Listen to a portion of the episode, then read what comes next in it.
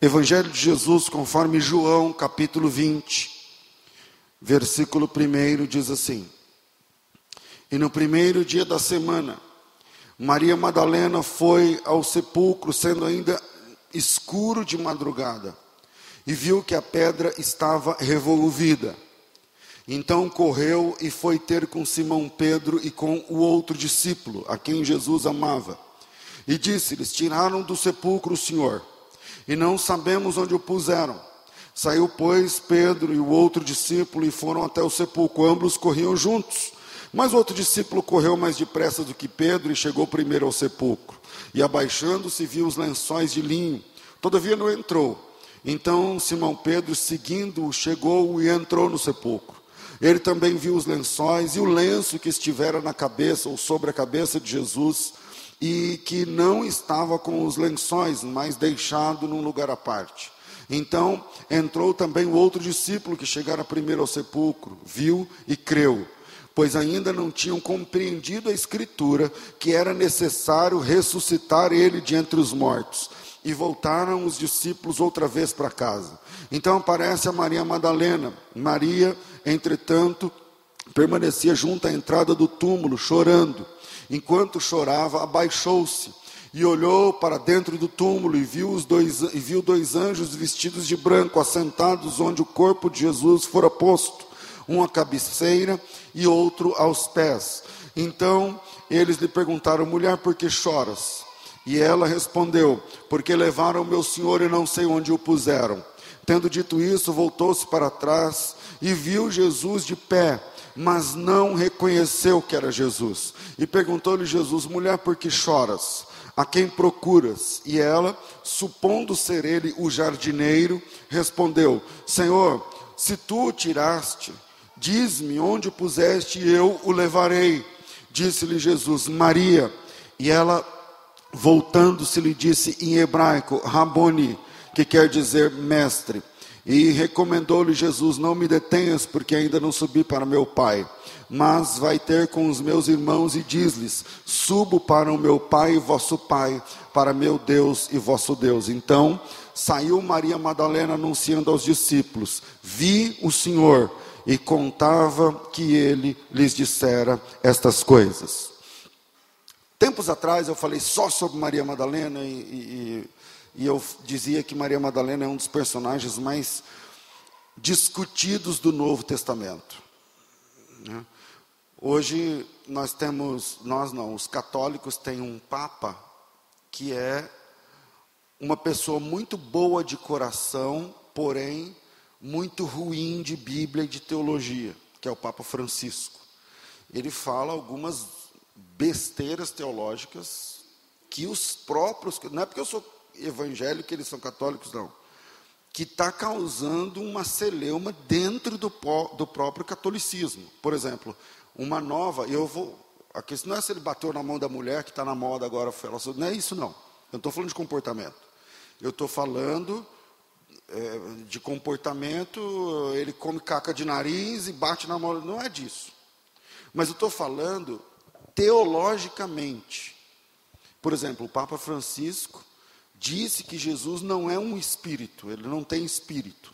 Disse que Jesus é apenas um homem. Isso é recente. Dá um Google aí que você vai. O Papa Francisco diz que Jesus é só um homem.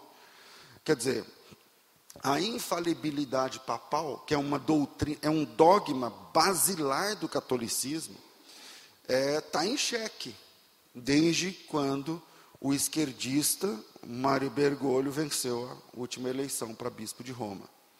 E muito se produziu teologicamente para tratar a respeito de quem realmente fosse Maria Madalena.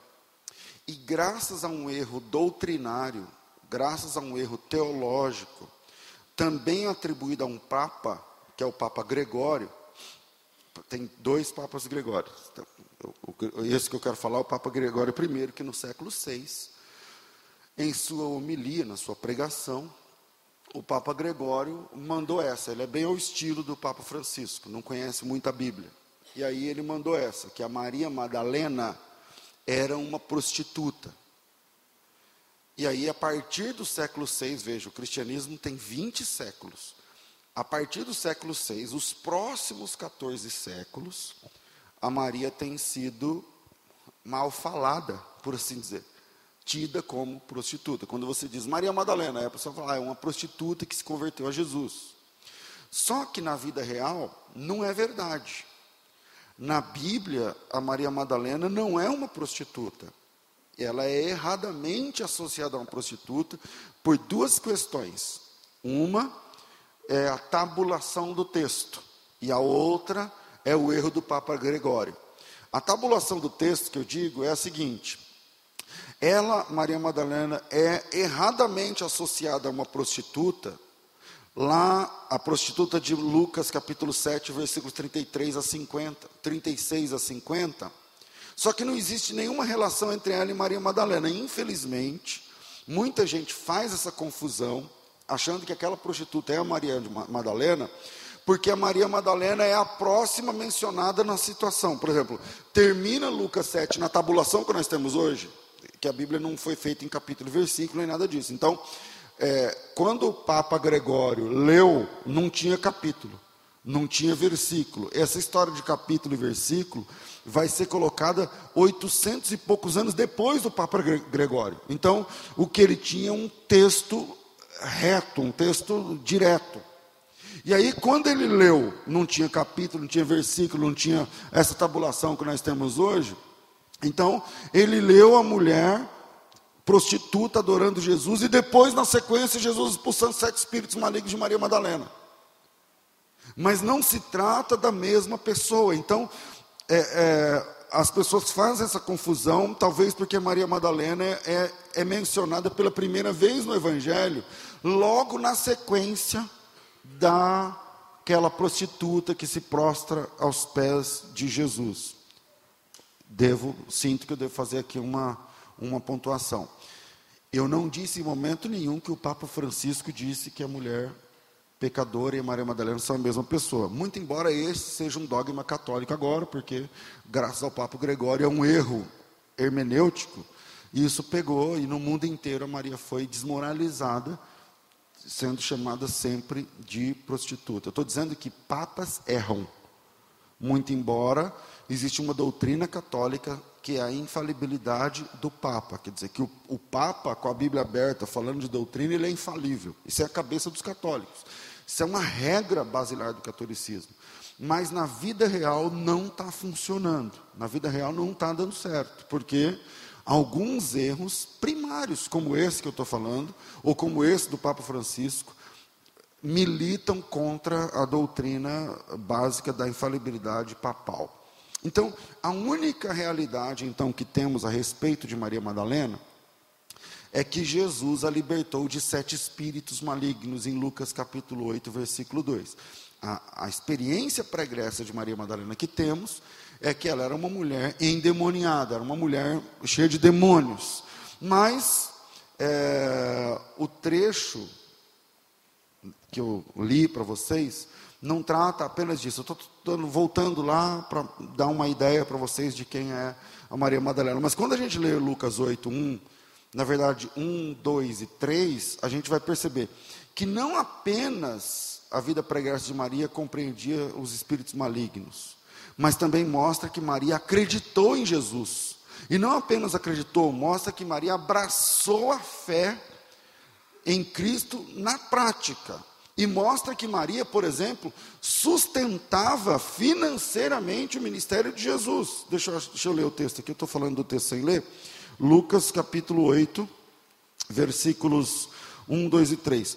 E aconteceu que é, depois disso andava, é, que andava de cidade em cidade, aldeia em aldeia, pregando e anunciando o evangelho do reino de Deus, e os doze iam com ele. E algumas mulheres que haviam sido curadas de espíritos malignos de enfermidades, Maria, chamada Madalena, da qual saíram sete demônios. Joana, mulher de Cusa, é, procurador de Herodes, Susana e muitas outras que o serviam com os seus bens. Então Maria é uma pessoa que teve uma experiência de libertação com Jesus. É uma, é uma pessoa que creu em Jesus, que abraçou a fé em Jesus e que está servindo Jesus com os seus bens, inclusive, não só de conversa, mas investindo dinheiro, por exemplo, investindo pesado, sustentando o ministério de Jesus. Mostra que ela estava de fato envolvida com o ministério de Jesus e não só de conversa. Muita gente está se envolvendo com Jesus só na conversa. Faz tatuagem de Jesus, mas é só conversa. Usa camiseta, já é só conversa. Canta, mas é só conversa. Muita gente se apresenta como discípulo de Jesus, mas é só de fachada. Muita gente se apresenta como sendo de Jesus, mas isso dura só até a página 2. Porque quando a coisa aperta, a pessoa não tem nada de Jesus. Maria era diferente. Maria estava envolvida pessoalmente, espiritualmente, de, dela saíram espíritos malignos, financeiramente, de todas as formas, ela estava ligada ao ministério de Jesus. E como todas as pessoas envolvidas em nível pessoal com Jesus, para ela, a morte de Jesus também foi uma perda, uma dor.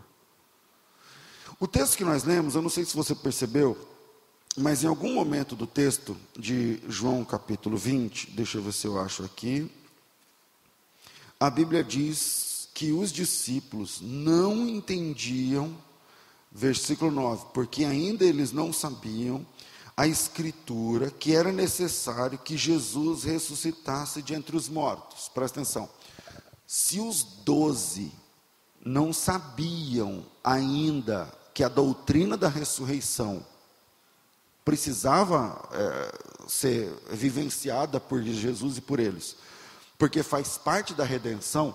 Se os doze não sabiam, não tinham claro essa, esse lance da ressurreição, que dirá os discípulos secundários, de onde está Maria? Quer dizer, eles não, se eles não sabem que Jesus tinha de ressuscitar, logo a morte de Cristo não tem sentido nenhum. Para os discípulos, por que, que os discípulos fugiram? Porque eh, eles pensam, vem comigo, você deixou seus afazeres, seu trabalho, seu emprego, seus, sua família, todo o seu pessoal tal, e saiu abraçando a ideia de um pregador.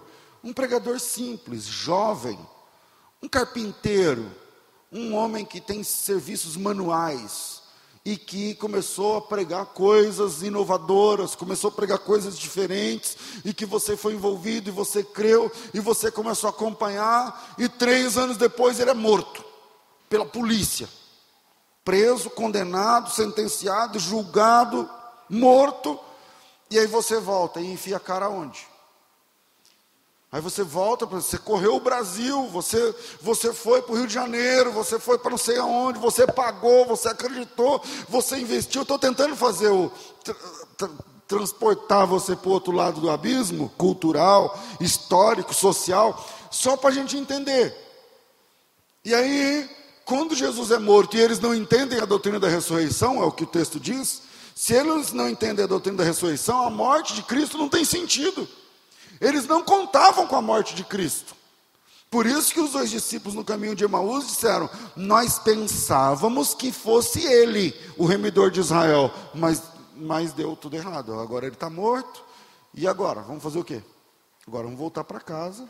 E agora vamos, como dizia meu pai, calçar a cara e chegar lá de novo no serviço. E aí, tá, tá precisando de novo? Porque mas e a história do Nazareno? Ah, então não deu certo, tal. Não, não era bem aquilo e tudo mais. Veja, na história do cristianismo, nós temos alguns falsos profetas. Alguns falsos, sempre tem falsos profetas e falsos cristos. Isso está escrito lá na primeira de João. Há muitos falsos cristos. E aí nós temos falsos cristos, falsos profetas e falsos mestres. Alguns conseguem esses três títulos numa pessoa só. Você pega, por exemplo, o reverendo Mundo da Igreja da Unificação. Dias atrás, eu não sei quanto tempo faz, talvez a Vanessa vai me chamar, vai me lembrar. Mas dias atrás eu recebi um e-mail muito honroso, não sei o que lá, em outra língua, tal, tal, tal. Tive que ir para o tradutor, que eu não sou bom de inglês. E aí E aí marcou-se uma visita, marcou uma reunião, eu fiquei olhando aquilo, beleza, recebi o cara. Ele foi lá para me oferecer o título de embaixador da paz pelo não sei o que lá, lá, lá, lá, lá, lá do reverendo Moon. Eu falei para ele, eu não quero falar sobre isso, vamos falar sobre quem é o reverendo Moon na Bíblia, beleza? E aí ficamos até sei lá que horas da noite, não foi? Sei lá, até umas nove da noite. Eu e o cara travado em cima da Bíblia e tal. E quando ele foi embora, falou: agradeço, né, pode voltar, não, não quero ser nada disso aí.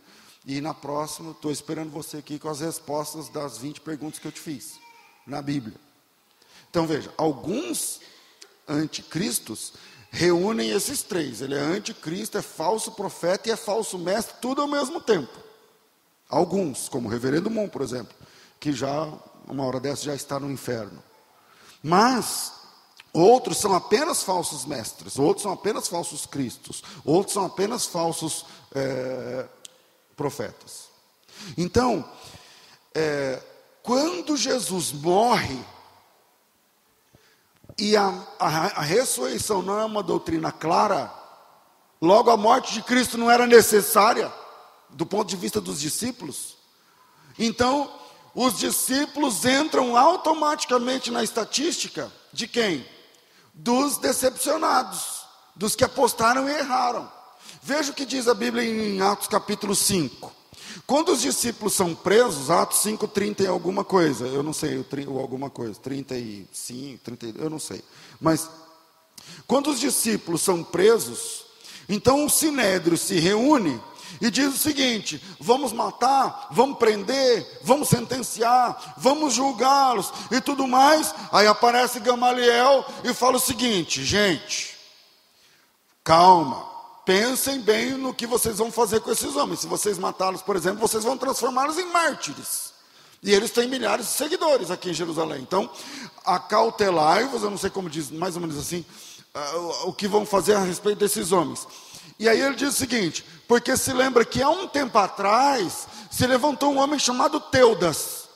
E esse homem teve milhares de seguidores e arrebanhou muita gente. Ele morreu e os discípulos foram dispersos e reduzidos a nada. Depois se levantou um tal de Judas. Veja, esse Judas não é o Judas Iscariotes, é um Judas que, quando Jesus nasceu, esse Judas estava em alta. Enquanto Jesus estava nascendo, porque Jesus nasceu nos dias do alistamento. Lembra? Que foi, teve um recenseamento tal. Ele falou assim: um tempo atrás se levantou um homem chamado Judas, na época do alistamento. E ele arrebanhou, eu não sei, parece que dá até o número, faz tempo que eu não leio esse texto. 400, não é? Algum, eles levou não sei quantas pessoas para o deserto. E esse Judas também morreu. E os discípulos passaram vergonha, voltaram para casa, voltaram para os empregos, voltaram para as famílias, murchos, porque o que eles pregavam que era o Messias, falhou. Fail, como diz no, no inglês. Deu errado, deu ruim. Bateram com a cara na porta, burros na água, na água. E aí ele disse: então faz o seguinte, não vamos transformar esses caras em mártires. Porque o Deus deles, o Senhor deles, o mestre deles, o professor deles, o, morreu. Assim como Judas, assim como Deus, morreu esses dias. Então a tendência é que esse alvoroço vá quietando e que eles vão passando vergonha, vão a ficha vai caindo e que está tudo certo. E eles vão passar vergonha assim como os de Teudas, assim como os de Judas, assim como os de outros que vieram, Zoroastro que veio antes de Cristo, assim como outros. Eles vão falar, meu, é só uma filosofia, foi só uma, um iluminado que passou e deixou uma mensagem, mas que é, é isso. Esse foi o conselho de Gamaliel em Atos capítulo 5, versículo 30 e alguma coisa. Então a morte de Cristo, ela foi uma morte muito difícil de enfrentar, especialmente porque os discípulos não tinham a noção da, da doutrina da ressurreição, como nós aprendemos aí no texto. Então, como todas as pessoas envolvidas pessoalmente com Jesus, a morte de Cristo foi cruel para Maria. Porque a morte dele foi uma morte inconsolável, a morte dele foi uma morte feia. Ele morreu nu, espancado, linchado pela polícia. Quer dizer, é feio isso. Imagina que você está seguindo, o, o, o, Messias que você está seguindo é um cara procurado pela polícia. Aí você fala, peraí, mas a polícia é do bem ou do mal? Transporta dois mil anos atrás, para você ter essa noção. Peraí, mas a polícia é do bem ou soldados? São do bem ou do mal? Não, do bem. Então, peraí, então o senhor que eu sigo é procurado pela polícia. Então a morte dele foi uma morte feia. Ele sofreu uma morte forte demais, impactante. Ele morreu como bandido. Entre bandidos. Uma morte violenta que ele enfrentou. Então foi uma perda grande demais para ser processada pelos seus seguidores.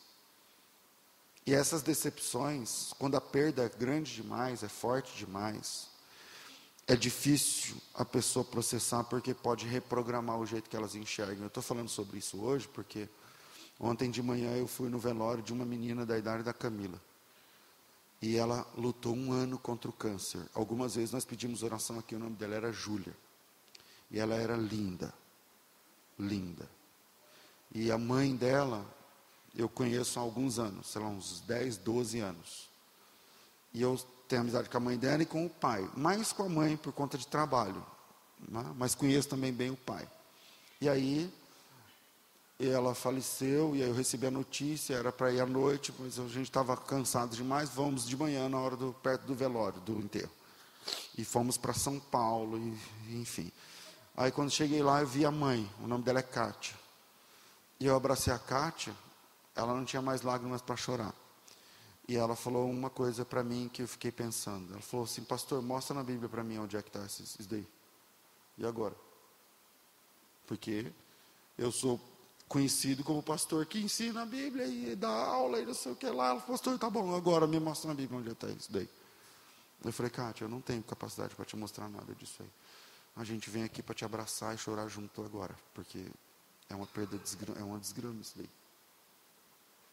Decepções podem reprogramar o jeito da gente enxergar a vida, pensar e reagir.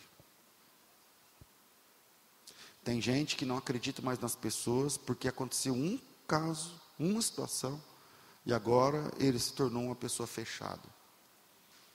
Pessoas que perderam algo, alguém, não souberam lidar com essa perda, podem ser outro tipo de gente depois da perda.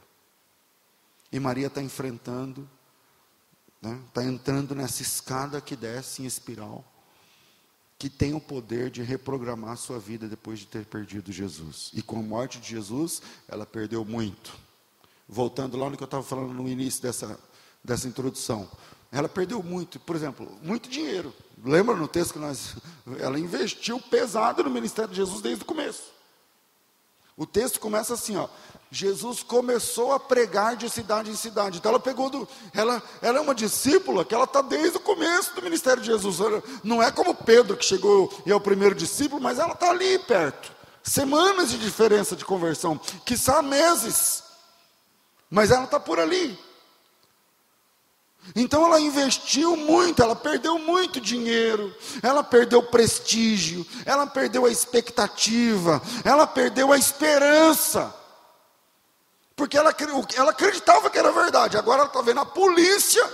Quer dizer, você vai falar o quê? É a polícia. Você vai chamar quem? Ah, estão matando o Salvador, mas quem está matando é a polícia. Aí você fala, então tá, eu vou recorrer a quem agora? Não tem a quem recorrer.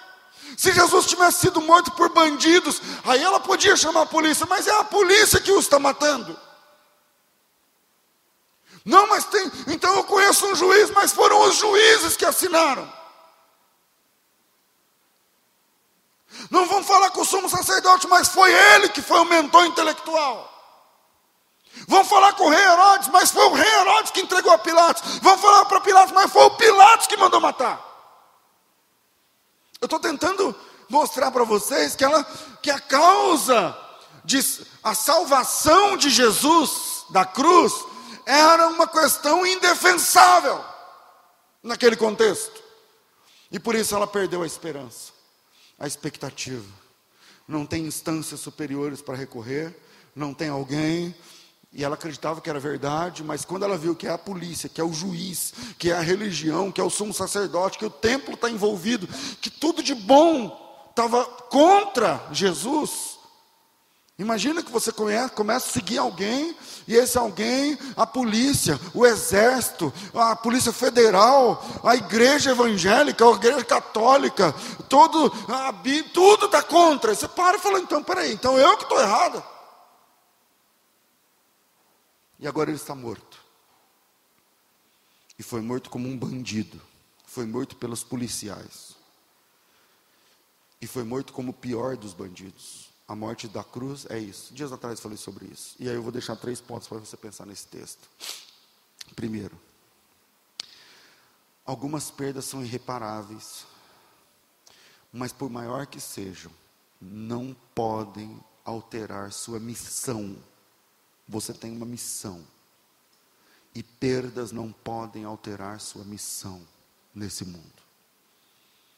Maria Madalena viu Jesus, falou com Jesus, sentiu Jesus, andou com Jesus três anos como discípula.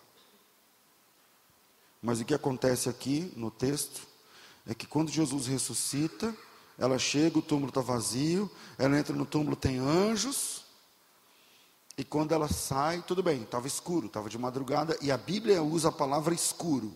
Estava escuro ainda de manhã. Mas ela não reconhece Jesus na escuridão. Ela não reconhece Jesus, mas tudo bem, tem o agravante de estar escuro. Eu li, está aí no texto. Mas ela não reconhece Jesus mais por causa da tragédia do que por causa da escuridão. Todas as vezes, existe um mistério dentro da teologia, que é, por que as pessoas não reconhecem Jesus depois da ressurreição? Aconteceu com Maria Madalena, aconteceu com os discípulos pescando lá na, no Mar da Galileia. Por quê? E eu digo para vocês, eu estou sem tempo, mas veja, cada momento em que Jesus não é reconhecido, existe uma curiosidade temporal, física, que explica o fenômeno. Vou dar, eu, falo, eu falo que não vou falar e vou falando, né? Por exemplo, quando os discípulos estavam pescando e Jesus pergunta se tinha peixe. Eles estão no mar da Galiléia. O mar da Galiléia não é bem um mar, é uma, tudo bem, tem onda, é verdade, tem onda, mas é um lago gigante. É um lago gigante. E eles estavam pescando a partir de um barco. Dá para pescar de barco no raso, sim ou não? Não. Você tem que ir pelo menos num, né? Sei lá, como daqui, no máximo, no mínimo até a parede, para você se distanciar da margem. É assim que pesca de barco. E Jesus entra na margem, Jesus está na margem. Está é, tá caindo o sol, está saindo à tarde, ficando de noite. Jesus chega e de longe ele pergunta. Então dá para entender porque eles não reconheceram Jesus. Não é que eles estão vendo Jesus aqui do lado e falam assim: ah, mas então não é Jesus. Então, em cada momento que Jesus não é reconhecido, como por exemplo os discípulos em Emaús, tem uma explicação temporal, tem uma explicação ali clara no texto. Agora, Maria está no túmulo. Quando ela sai, está escuro. Jesus fala com ela e ela não reconhece Jesus. Tem um agravante de estar escuro, mas o maior agravante é a dor. Depois da perda, por exemplo, eu disse o que a mulher que enterrou a filha ontem me falou quando ela me deu um abraço. Talvez, se eu falar com ela na próxima vez e perguntar, você lembra o que você me falou? Talvez ela nem lembre. Por quê? Porque era muita dor. E na hora da dor, a gente perde a noção de algumas coisas. A gente perde a noção de tempo, a gente perde a noção de espaço, a gente perde a razão, a gente per... na dor a gente perde algumas coisas. A gente perde a vergonha de gritar na dor. A gente perde a vergonha do que vão pensar na hora da dor, porque está doendo. Está doendo, então, pastor, mas se o senhor der um grito aqui, se o senhor começar a chorar, tudo bem, mas se a dor me fizer chorar, A dor é maior do que o sentimento que eu tenho de preservar a minha integridade, sei lá, emocional diante de vocês. Eu vou chorar. Então, algumas coisas acontecem depois, na hora da dor, depois de uma tragédia. E situações assim são recorrentes. Pessoas íntimas de Jesus, presta atenção, que caminharam com Jesus, que investiram no ministério de Jesus, que acreditaram em Jesus, passam a não reconhecê-lo, dependendo do tamanho da tragédia. Passam a não entendê-lo, dependendo do tamanho da tragédia. Aconteceu com Maria. Porque na sexta-feira, segundo a própria perspectiva de Maria, ela havia perdido o Senhor. Voltando lá, não tinha expectativa de ressurreição. Eles não entendiam isso aí. Então ela perdeu. E essa perda acontece em níveis diferentes. Vem comigo. Primeiro nível, ela com ela mesma. Acreditar em que agora? Isso é ela com ela mesma. Não é ela perante a mãe dela, os irmãos, o vizinho. Não, não, não. É ela com ela mesma. Eu vou acreditar em quem agora? Quer dizer, ela perdeu sua fé, ela perdeu sua expectativa, ela perdeu sua certeza. Talvez se alguém perguntar, ela mantivesse a história. Não, eu criei mesmo, tal. mas ela com ela mesma. O primeiro nível é esse. O segundo nível, ela com Deus. Como confiar em Deus agora? Que Deus é esse? Que Jesus chamava de Pai, que a voz vinha do céu, como é Jesus conseguiu? Que Deus é esse? Mas que Pai é esse?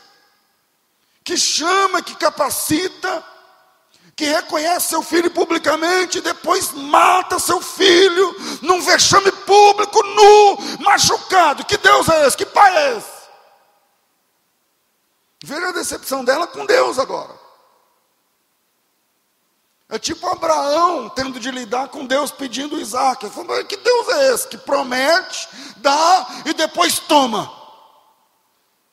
Um Deus cheio de humores. Um Deus cheio de altos e baixos, um Deus que é, sinuoso, que você não consegue, dependendo do jeito, você ganha, dependendo do jeito, você perde. Onde é que eu aperto o botão? Onde é que eu vou? O que, que eu faço? O que, que eu não faço?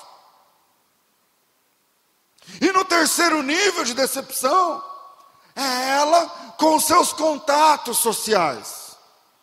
Quer dizer, eu vou falar o que agora quando eu voltar? Foi sexta, hoje é domingo. E eu falo o quê? Que cara eu vou sair na rua? Porque eu preguei de casa em casa. Porque eu fui com ele, eu ofereci meu tempo, meu dinheiro, eu dei minha cara nesse projeto. Ela foi liberta de demônios, ela seguiu Jesus por anos, ela pregou, ela ajudou, ela investiu tempo, colocou seu dinheiro, ofertou sua cara, seu nome na sociedade, agora ele está morto. E aí ela vai enfiar a cara onde? Agora, na vila. Na hora que ela for comprar pão de manhã, e agora? Tudo tinha acontecido tão rápido. Jesus foi de preso a sepultado em horas. Em algumas horas. Jesus foi preso na madrugada de quinta para sexta, crucificado às nove, sentenciado às sete da manhã, crucificado às nove, às seis da manhã ele foi sentenciado, às nove da manhã ele foi crucificado, às três da tarde ele estava morto, e às cinco ele estava sepultado. Tudo tinha acontecido rápido demais. E agora, sábado, dia de descanso, Shabat. Chegou o domingo. E ela está tão sem perspectiva que ela nem reconhece mais Jesus quando ele fala.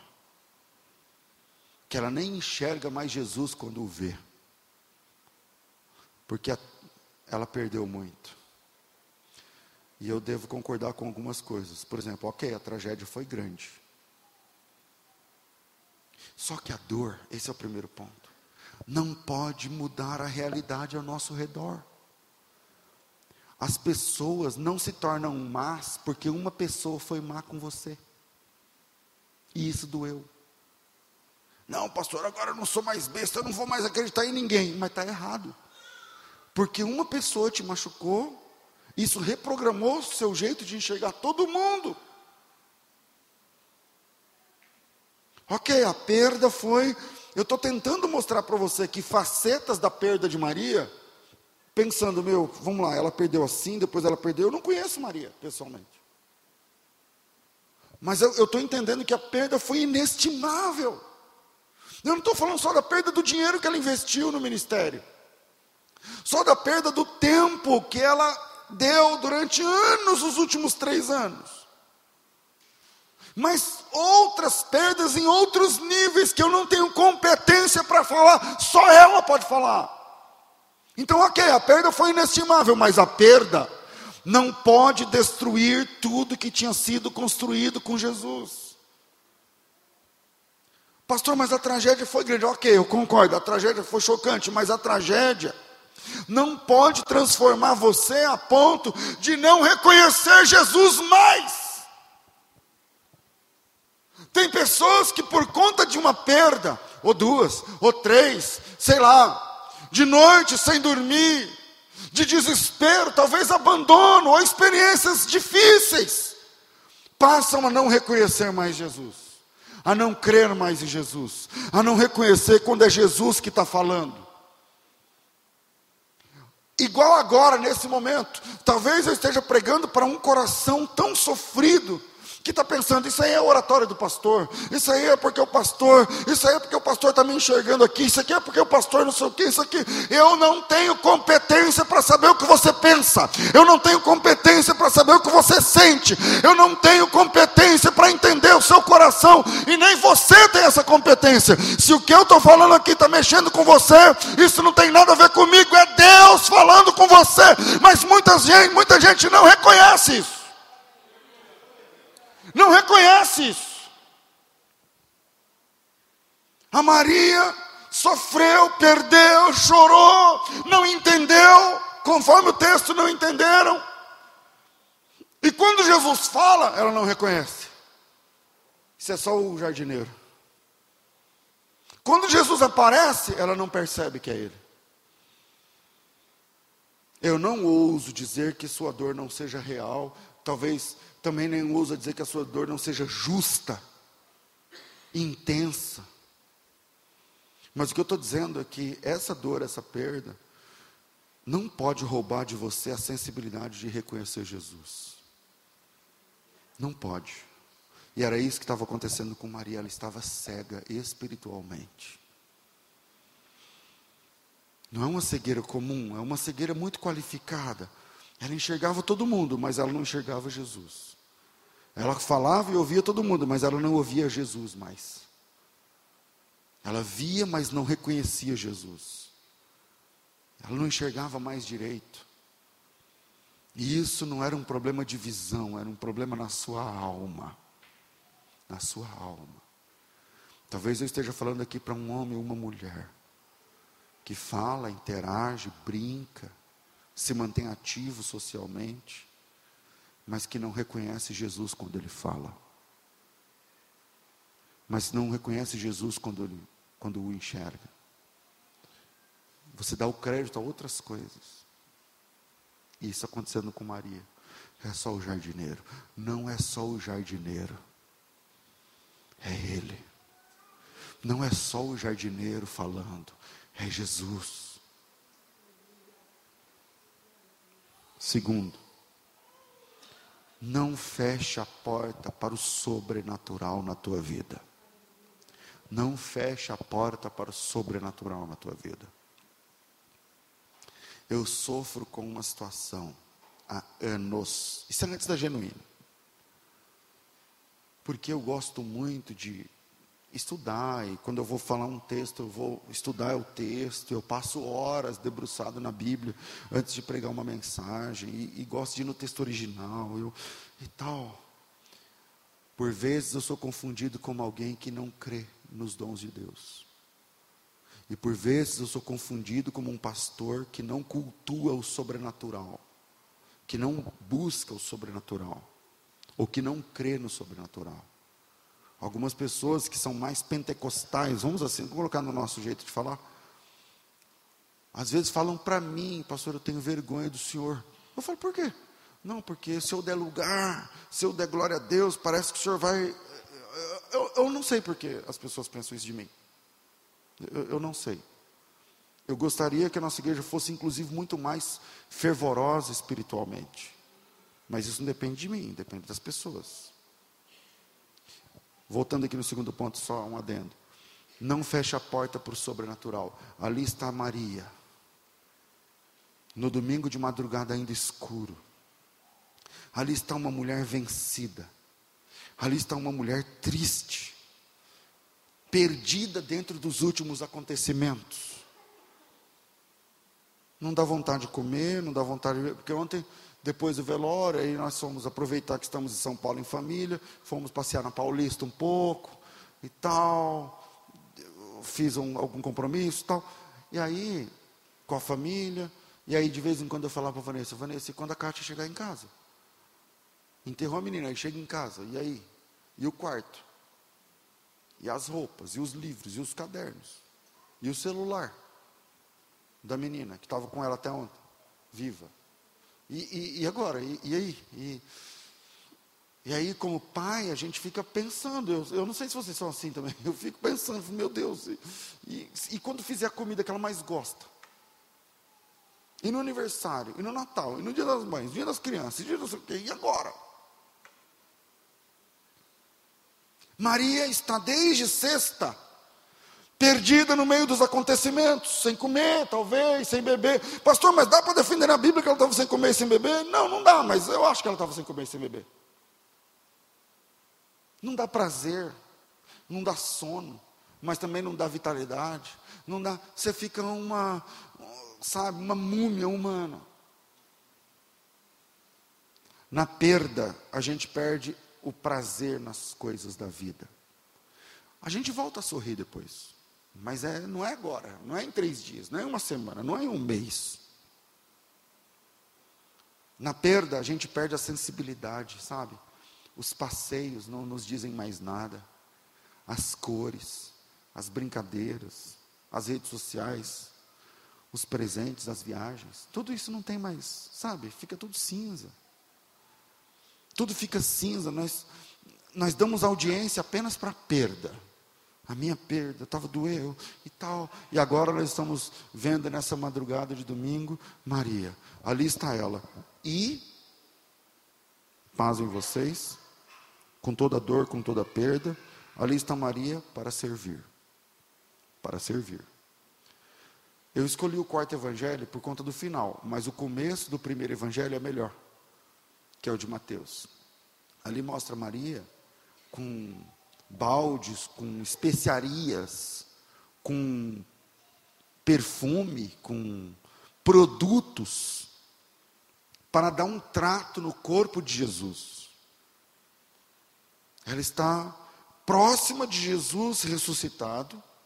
Jesus está vivo e ela não sabe desse detalhe. Ok, ela não sabe. E mesmo com Jesus morto na cabeça dela, ela está lá para servir ainda. Mesmo depois de toda perda, mesmo depois de toda dor, mesmo depois. Veja, imagina aqui. Vamos pensar como Maria. Jesus não está vivo. Vamos pensar como Maria, ele está morto. Vamos pensar como Maria. Quem matou foi a polícia. Vamos pensar como Maria, só um pouco. Vem comigo, só como ela. Pensa como ela um pouquinho só.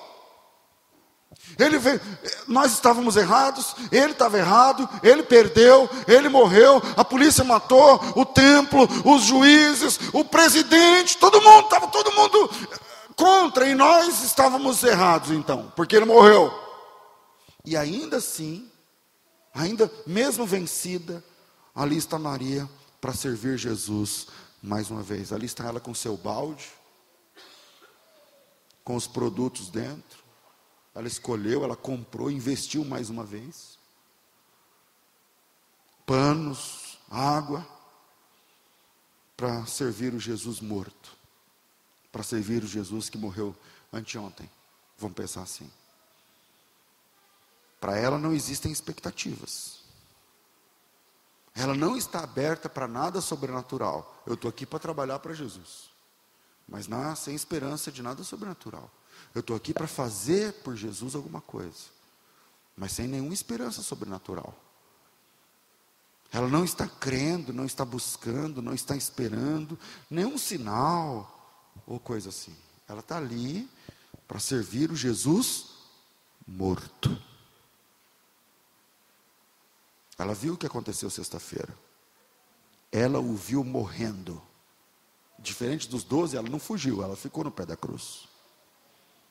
E depois do que ela viu, eu não sei se você já viu alguém morrer. E eu não sei se você já viu alguém morrer assassinado. E eu não sei se você já viu alguém morrendo linchado. Ela viu tudo isso. E depois do que ela viu e sentiu, a porta para o sobrenatural parece estar fechada para ela agora. Porque ela está ali com o baldinho dela, com, as, com a garrafinha de água, de aloés, de especiaria, de perfume, de mirra, de sei lá o quê, para dar um trato no corpo, porque não deu tempo na sexta. Mas eu não estou esperando nada sobrenatural, estou aqui para limpar, estou aqui para fazer meu papel. E quantas Madalenas estão ouvindo esse sermão agora?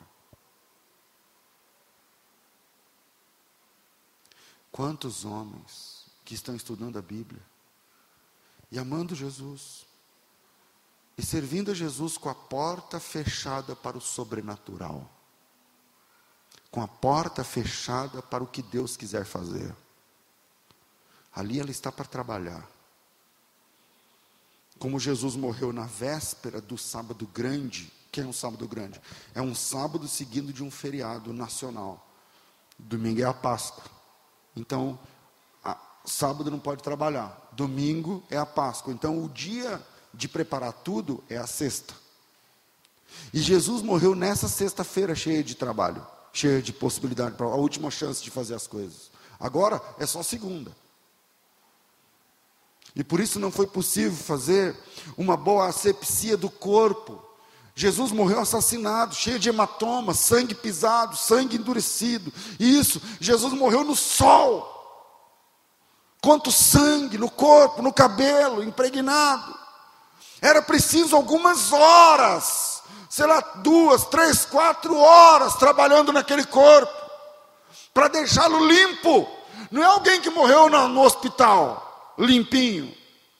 Não, ele morreu no sol, ele morreu suado, ele morreu cheio de sangue, pisado, feridas. Mas ele não teve essas horas para asepsia do corpo. Jesus foi tirado do, do, da cruz, enrolado no, no pano e colocado no túmulo, porque o sábado estava chegando. Jesus morreu três da tarde. O Shabat começa às cinco e quinze, cinco e pouco, no máximo. Trabalhando lá em Israel, eu te digo, sexta-feira, duas e meia da tarde, as lojas começam a fechar. Já fecha, porque na hora dos cinco e pouco da tarde no sábado, todo mundo tem que estar em casa já. Não é que cinco e meia para. Não, você, você, você tem que ter, já, você já tem que estar em repouso cinco e pouco. Jesus morreu três. Imagina que, penso eu, que tiveram para Jesus, será dez minutos para lidar com o corpo e colocar no túmulo. É esse o tempo que tiveram para fazer uma limpeza do corpo, o, cheio de hematomas e de sangue, de suor e de machucados e de feridas. Por isso não deu certo. Ele está sepultado do jeito que estava. Então ela ficou pensando nisso. E ela preparou as coisas. E ela comprou mais coisas. E ela pegou o balde dela. E ela pegou água, e ela pegou mirra, e ela pegou aloés, ela pegou outras especiarias que falam lá em Mateus. Outra em Marcos 16, ou em Mateus 28. Para que terminando o sábado, que no nosso calendário, no nosso jeito de ver, termina o sábado, é, no sábado de tarde, de noite, no sábado à noite. Aí passa a noite, ela passasse aquela noite ali, servindo o mestre, a última vez, limpando-lhe o corpo. No coração dela, aquele seria o último serviço prestado para Jesus. No coração dela, aquela era a última vez que ela prestava um serviço para o Messias. Estava certo, certo, que era a última vez que ela teria contato direto com Jesus. A primeira vez, ela estava cheia de demônios, e agora ele está cheio de sangue pisado. Na primeira vez, ela se prostrou aos pés de Jesus. Agora, Jesus está ali, na cabeça dela, inerte, em cima de uma pedra, para receber uma asepsia. E lá está ela com seu balde, panos, produtos, para servir Jesus a última vez. E aí eu pergunto: quantas Madalenas nós temos ouvindo essa mensagem? Quantas pessoas estão servindo sem convicção?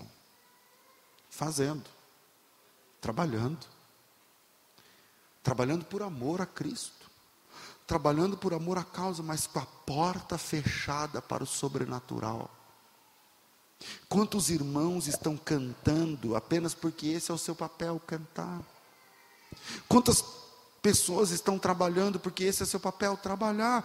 Quantas Marias estão carregando baldes com dor. Estão prontas ou prontos para trabalhar, mas com a alma cheia de angústia. Quantas pessoas trabalham para Jesus na dor?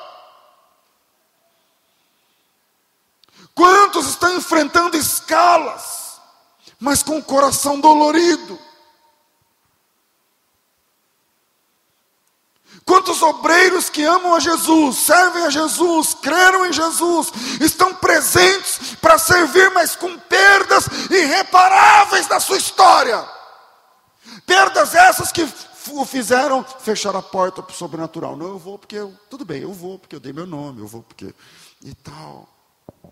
Perdas difíceis, como a falência você acreditou, você abriu um trabalho, você abriu um CNPJ, você colocou, você comprou, você investiu, você sonhou, você comprou um caderno, você escreveu, você acreditou, você chamou o contador, você foi ao banco, você pegou um talão de cheques, eu não sei. Deu ruim. E agora você está aqui servindo, mas com a porta fechada, na dor dificuldades com os filhos. Pensa numa dor. Você criou, você nanou, você beijou, você deu o peito, você deu o brinquedo, você passeou, você viajou, você abraçou, você e depois você perdeu sua filha para o mundo. Depois você perdeu seu filho para o mundo e mesmo assim você está aqui servindo, cantando, com o coração dilacerado, mas louvando porém com a porta fechada para o sobrenatural. Nem ora mais por ele, nem ora mais por ela. Perdas na família, pensa numa dor. Você orou, você pediu oração, a pessoa creu e depois morreu, crendo, mas morreu. E você teve que passar uma madrugada num cemitério, num banco de concreto, vendo a pessoa que você amava dentro do caixão, e agora? O tempo passou, você calça a cara, vai lá na igreja, não, pastor, tudo bem, conta comigo, eu e tal, eu estou aqui para servir, vou continuar em pé na igreja, mas na dor, mas na perda, perdas na família e você continua servindo, solidão e você continua carregando os seus baldes frustração, e você está aqui sentada, sentado, triste, mas está, triste, mas veio, decepção, você não esperava que falaram assim com você, ou que falariam, você não esperava que fariam isso com você, mas fizeram. E ainda assim você veio, não porque você é forte, mas porque não consegue ficar longe. A Maria não é porque ela era forte, mas é porque ela não conseguia ficar longe de Jesus, então ela foi. Ela foi. Mas quando ele fala com ela, ela não o reconhece. Você veio? Que bom. Mas quando Deus está falando com você, você reconhece? Mas quando Deus entra no meio da tua história, e mexe naquilo que você não contou para ninguém, naquilo que nem nas suas orações você ousou orar, e quando Deus chega e mexe naquilo que está lá dentro de você, por mais duro que você seja, por mais porta fechada para o sobrenatural que esteja, você sente lá dentro que não pode ser de mim essa mensagem, que não pode ser diante da minha cabeça, é Ele falando com você, mas muitas vezes você não reconhece. Porque a porta para o sobrenatural está fechada. Isso é só o pastor, deu sorte, hein, pastor? Tocou nesse ponto. Não feche a porta para o sobrenatural. Não feche a porta para o sobrenatural. Se você veio com dor, mas veio, venha com a porta aberta para o sobrenatural. Deus pode falar com você, sim, mexer em pontos nevrálgicos da tua vida, sim. Deus pode chacoalhar você essa manhã, sim. Deus pode revelar o oculto e o escondido, sim. Deus está vivo e não morto. Jesus Cristo fala com seus servos ainda hoje na palavra. Terceiro, lute para reconhecer a voz de Jesus na dor. Lute para reconhecer a voz de Jesus na dor. Muita gente servindo a Jesus sem reconhecer-lhe a voz. O problema não é a denominação. O problema não é o pastor. O problema não é a falta de compromisso das pessoas, porque essas são as desculpas. É, mas essa igreja, não sei o quê. Ah, mas esse pastor. Ah, mas as pessoas do nosso tempo. Ah, mas. Ah, não é isso aí o problema. E como eu sei disso? Eu sei disso porque tem muita gente ouvindo e reconhecendo a voz de Jesus hoje. Com o mesmo pastor, na mesma igreja, com o mesmo problema, na mesma ambiência, de que outras pessoas estão, mas não reconhecem. Por exemplo, esse exemplo pode ser dado em qualquer culto. Não só o que eu estou pregando hoje aqui. Não é nesse culto porque eu estou pregando, não. Em qualquer culto, na abertura do culto, que o irmão foi usado por Deus. Eu não sei o que ele falou, mas imagino que seja usado por Deus. E isso vai acontecer sempre. Uma pessoa está sentindo Deus tratando no oculto, no profundo, dizendo: Meu Deus, é isso, Deus está falando comigo na palavra. E o outro está dormindo. O outro está lá no Facebook. E o outro está lá olhando sei lá o que, olhando no relógio, escuta. E agora falta 15, e aí, pastor, como é que é? Esse terceiro ponto aí não sai e tal. Lute para reconhecer a voz de Jesus na dor. Ele está falando, você pode não estar reconhecendo, mas ele está falando. A Maria não estava reconhecendo, mas ele estava falando. A Maria não percebia que era Jesus, mas ele estava lá e era ele. Ela não percebia, mas era ele. Então o problema não é a denominação, não é o pastor, não é a pregação, não é o horário, não é o calor, não é a falta de compromisso das pessoas, não é a nossa geração, não. Ele continua falando, ele continua falando, ele continua tratando, e quem vive assim não reconhece a voz de Jesus quando ouve. Então presta atenção, porque pessoas assim têm a tendência de acusar tudo à sua volta, para justificar a sua falta de sensação. Uma pessoa com febre, Tipo assim, agora está calor. Eu nem sei se esses ar-condicionados estão no último. Eu, eu, acho que tinha que estar, tá, porque eu estou suando. Realmente eu não sei. Eu não tenho essa percepção agora. Porque como eu estou pregando, eu, eu, a minha tendência é suar mais que vocês. Eu estou aqui gesticulando, você está sentado ouvindo. Então eu tenho a tendência a sentir um pouco mais de calor com vocês. Mas veja só. Vamos dizer que o Júnior esteja com febre agora. 39 graus de febre. Se ele tiver com febre de 38,5, 30, ele vai estar tá batendo o queixo. E ele vai estar tá sentindo frio. Pergunta: está frio aqui? Não. Mas se ele tiver com 38, 39, ele vai estar com frio. Se você oferecer um cobertor, é pouco porque ele está com frio. Não é a percepção à sua volta, é uma questão dele ali. É um problema dele que ele está enfrentando e por causa disso ele está com frio. Então, peguei esse exemplo, vou tentar usar. Uma pessoa com febre não entende porque o resto não está usando blusa. Uma pessoa com febre, porque eu estou sentindo e é legítimo, eu estou sentindo mesmo a febre. Eu estou mesmo com frio. Então eu estou batendo queixo, eu estou encolhendo, estou colocando a o braço para dentro. E aí eu olho, a pessoa está se abanando. Eu falo, caramba, por que você, tá, você não está como eu estou? Uma pessoa com febre não entende porque o resto não está usando blusa. Só que ela não sabe que a febre é um problema dela. E não é o resto que está errado. É ela que tem um problema. Isso acontece na vida espiritual. E diz que o mundo hoje é um mundo que não usa mais blusa. É, porque hoje em dia ninguém usa mais blusa, mas o problema não é que o mundo precisa blusa, é que você só está com febre. E que se você se curar desse problema, você também não vai precisar mais usar blusa. Mas a teologia que se faz é a teologia da exceção. Então se faz uma teologia só para quem está precisando de blusa, num calor de 40 graus, só que para quem está batendo o queixo, e a teologia do vem cá, colinho, vem com o papai te dar cola, você está sofrendo, vem cá, você está não sei o que, vem cá, mas peraí. Mas a gente vai fazer teologia toda, baseada na exceção de um que está com febre. Não é melhor tratar a febre desse um? Isso acontece na fé. Você não sente, você não reconhece a voz de Jesus, e a tendência é dizer que o mundo não sente mais. E a tendência é reclamar porque o mundo não sente o que você sente. Porque o mundo não percebe o que você percebe.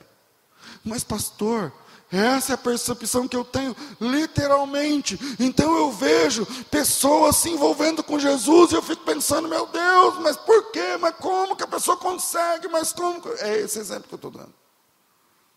Porque você não está olhando para as, as coisas certas. Por isso você não percebe. Pastor, mas eu não escuto Deus. Então, você não está tentando ouvir. Mas eu não percebo. Você não está buscando perceber. Mas Jesus continua falando. Mas Jesus continua fazendo. E Jesus continua sendo sentido por pessoas, por mais que você não sinta, por mais que você não ouça, por mais que você não veja. Mas Ele continua. A boa notícia: tudo que a Bíblia diz está funcionando. Tudo, tudo, tudo. Jesus continua falando, o Espírito Santo continua capacitando, homens e mulheres continuam sendo cheios do Espírito Santo, Deus continua dando visões, sonho, revelação, profecia, o Espírito Santo continua falando, Deus está ativo e operante na igreja, talvez você não veja, porque essa é a sua febre. E agora você está fazendo porque tem que fazer, servindo porque tem que servir, cantando porque tem que cantar, trabalhando porque tem que trabalhar, já dei meu nome, e agora, pregando porque tem que pregar, limpando porque tem que limpar, e desse jeito você não vai ouvir ele. Desse jeito você não vai vê-lo. E desse jeito você não vai senti-lo. Pastor, beleza, eu sou esse cara, eu sou essa menina, eu sou essa pessoa. O que é que eu faço? Bom, se Deus está falando com você nessa palavra, isso já mostra que Deus fala com você. Veja como ele ainda fala. Isso que eu estou falando agora está acontecendo com você, e Deus está me usando para falar, então Deus está falando com você. Reconheça a voz. Reconheça a voz de Deus. Que competência tenho eu para dar detalhes da tua vida? Nenhuma. Qual foi a nossa oração hoje aqui? Senhor, usa a mesma palavra para falar com pessoas de diferentes histórias. E não é isso que nós estamos vivendo agora? Ela não discernia que aquele jardineiro era Jesus falando com ela, até que ele a chama pelo nome. Até agora ela está lá para limpar, para trabalhar, para cuidar, triste, mas trabalhando, perdida, mas trabalhando, até que o jardineiro olha para ela e fala para ela de um jeito que só ela entende. E ele faz isso quando a chama pelo nome. Que probabilidade, veja, ela é da Galileia. Jesus foi assassinado na Judéia, são quase 200 quilômetros. Ela está num lugar e tem um cara lá que é o jardineiro. Qual a probabilidade desse cara saber-lhe o nome? Mas o nome de Maria era um nome comum, verdade. Dos nomes femininos, era o mais comum da época. Era o mais comum da época. Podia, ele podia acertar. Mas ele fala de um jeito. que só Ele fala. Se fosse outra voz falando Maria, ela ia falar assim: Você me conhece de onde? Se fosse outra voz falando Maria, ela disse: Ah, é fácil, né? Maria, meu nome é Maria. É, se fosse outra voz falando Maria, ela pararia e diz assim: O senhor ouviu o meu nome aonde? O senhor me conhece do que? Quem falou que eu, que eu sou eu? Como é que o senhor chegou nessa conclusão? Como é? Mas quando ele fala, ela se prostra e diz: Rabone. Ela se prostra e diz: Meu mestre, meu professor, meu mestre. O jeito que o Senhor falou, só Ele fala. O jeito que o Senhor alcançou minha alma, só Ele alcançou. O jeito que o Senhor fez, só Ele pode fazer. Porque Ele fala de um jeito que só Ele tem, que só Ele sabe, que só Ele faz, e mais ninguém. E ela se rende. Rabone. Ele não é apenas um mestre, mas é meu mestre. É esse que diz Rabone. Ele não, é apenas, ele não é apenas Salvador, mas Ele é meu. Ele não é apenas pastor, mas Ele é meu. Ele é meu Pai. Ele é meu pastor. Ele é meu Senhor. Ele é meu mestre. Ele... E eu termino usando o último versículo que nós lemos, o 20, 18 de João. Então saiu Maria Madalena anunciando aos discípulos: Vi o Senhor. Saiu Maria Madalena anunciando aos discípulos: Eu vi o Senhor. Saiu Maria Madalena anunciando aos discípulos: Eu tive a experiência. Foi comigo mexeu comigo, não li, eu não fiquei sabendo, não ouvi falar, eu não fiquei lendo, eu não, não entendi, não foi uma percepção, não foi uma interpretação, eu vi o Senhor, foi comigo, eu tive uma experiência em nível pessoal com Jesus, aleluia, aleluia. É essa experiência que nós buscamos. Eu não sei se, como Maria Madalena, eu estou falando aqui para falidos, perdidos, decepcionados, chateados, magoados, traídos, humilhados, indignados, eu não sei. Mas você pode sair daqui hoje tendo uma experiência pessoal. E a experiência é assim: Deus me achou e falou comigo nesse domingo. Deus se revelou para mim na palavra e falou de um jeito, falou coisas que só eu sabia, falou coisas que aconteceu.